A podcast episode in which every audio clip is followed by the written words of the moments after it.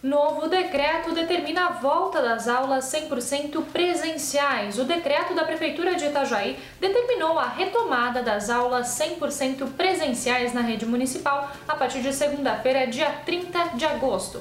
Somente estudantes com algum tipo de comorbidade poderão continuar no formato online.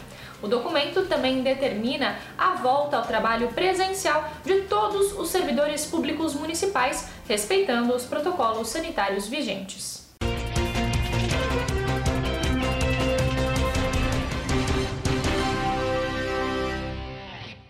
Motociclista morre na rodovia Jorge Lacerda. Um motociclista foi vítima de um acidente fatal nesta quarta-feira no cruzamento entre as rodovias BR-101 e Jorge Lacerda, no bairro Espinheiros, em Itajaí. Ele foi desviar de uma pedra e acabou caindo para o outro lado da pista, onde foi atropelado.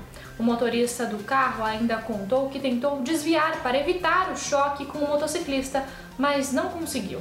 Privatização total é defendida pelo governo federal, embora a Secretaria Nacional de Portos e Transportes Aquaviários tenha prometido avaliar todas as demandas locais no sentido de manter a autoridade portuária municipal.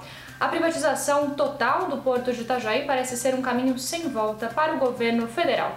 O leilão de concessão está previsto para julho do ano que vem e anuncia investimentos de cerca de 3 bilhões de reais. A reunião foi promovida na Câmara de Vereadores de Itajaí pela Comissão Parlamentar Mista, que acompanha as mudanças no porto de Itajaí. Esses foram alguns dos destaques desta quarta-feira aqui na região. Confira mais em nosso site diarinho.net.